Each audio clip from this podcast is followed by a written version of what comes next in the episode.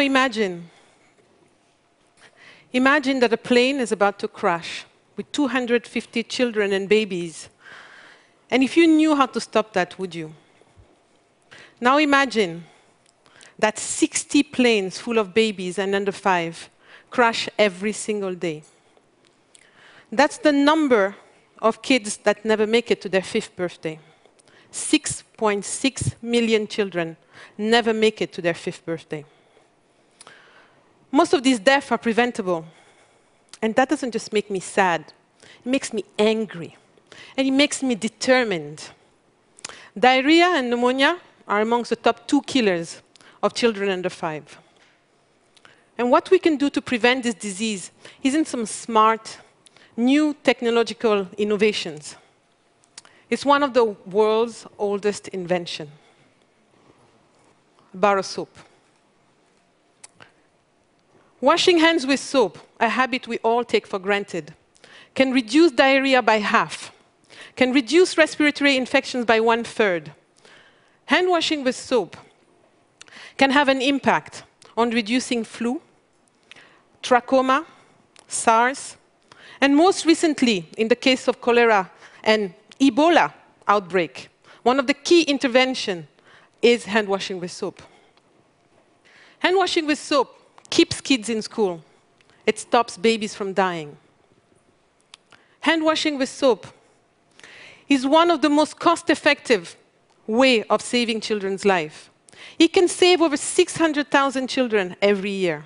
That's the equivalent of stopping 10 jumbo jets full of babies and children from crashing every single day.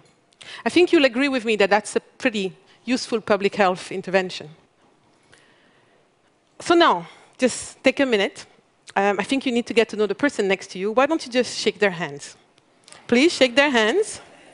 All right, get to know each other. They look really pretty. All right.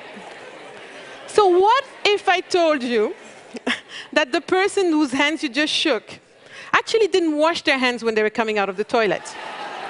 They don't look so pretty anymore, right? Um, pretty yucky, you would agree with me. Well, statistics are actually showing that four people out of five don't wash their hands when they come out of the toilets, globally.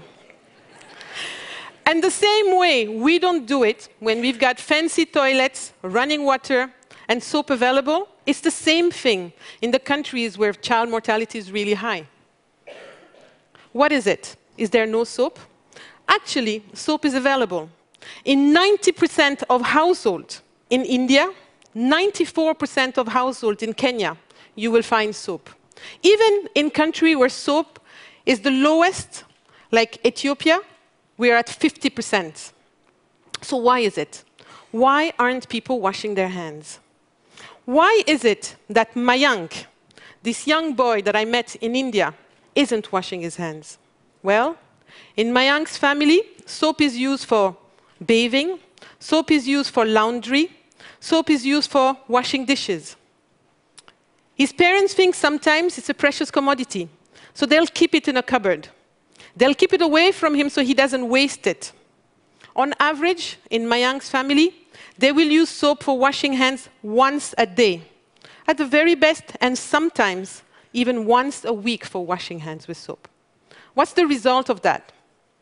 Children pick up disease in the places that's supposed to love them and protect them the most, in their homes. Think about where you learn to wash your hands. Did you learn to wash your hands at home? Did you learn to wash your hands in school? I think behavioral scientists will tell you that it's very difficult to change the habits that you have had early in life. However, we all copy what everyone else do.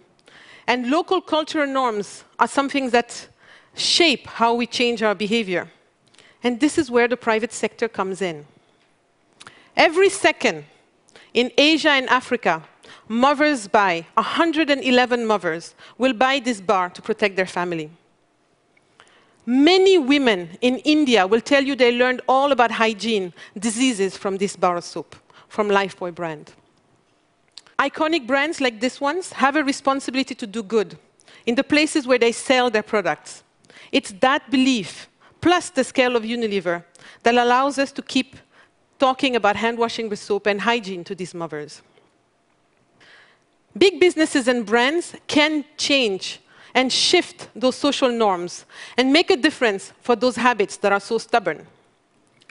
Think about it. Marketeers spend all the time making us switch from one brand to the other. And actually, they know how to transform science and facts into compelling messages. Just for a minute, imagine when they put all their forces behind a message as powerful as hand washing with soap. The profit motive is transforming health outcomes in this world. But it's been happening for centuries.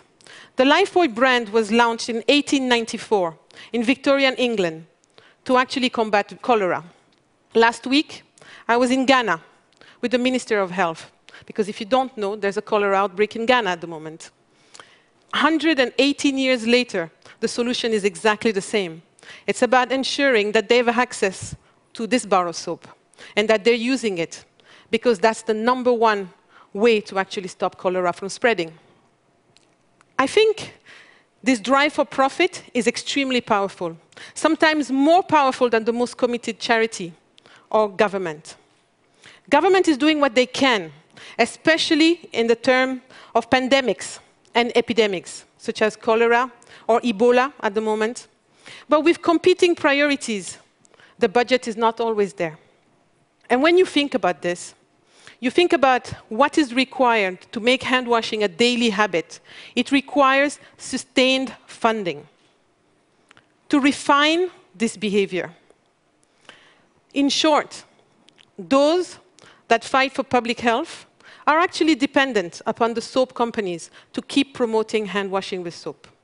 We have friends like USAID, the Global Public-Private Partnership for Hand Washing with Soap, London School of Hygiene and Tropical Medicine, Plan, WaterAid, that all believe for a win-win-win partnership. Win for the public sector, because we help them reach their targets. Win for the private sector, because we build new generations of future hand washers. And most importantly, win for the most vulnerable. On the 15th of October, we will celebrate Global Hand Washing Day. School, communities, our friends in the public sector, and our friends in the private sector. Yes, on that day, even our competitors, we all join hands to celebrate the world's most important public health intervention. What's required, and again, where the private sector can make a huge difference, is coming up with this big creative thinking that drives advocacy. If you take our Help a Child Reach 5 campaign, we've created great films that bring the message of hand washing with soap to the everyday person in a way that can relate to them. We've had over 30 million views. Most of these discussions are still happening online. I urge you to take five minutes and look at those films. I come from Mali, one of the world's poorest countries. I grew up in a family where every dinner conversation was around social justice. I trained in Europe Premier School of Public Health.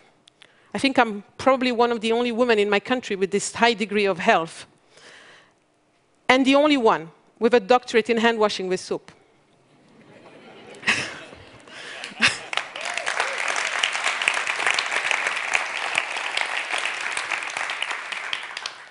Nine years ago, I decided, with a successful public health career in the making, that I could make the biggest impact coming, selling and promoting the world's best invention in public health, soap.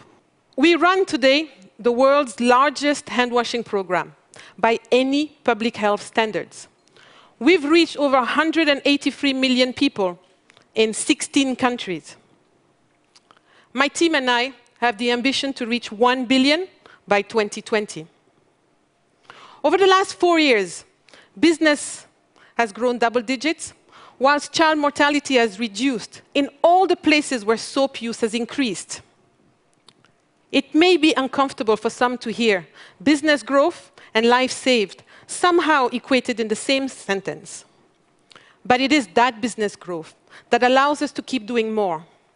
Without it, and without talking about it, we cannot achieve the change that we need. Last week, my team and I spent time visiting mothers that have all experienced the same thing the death of a newborn. I'm a mom. I can't imagine anything more powerful and more painful. This one is from Myanmar.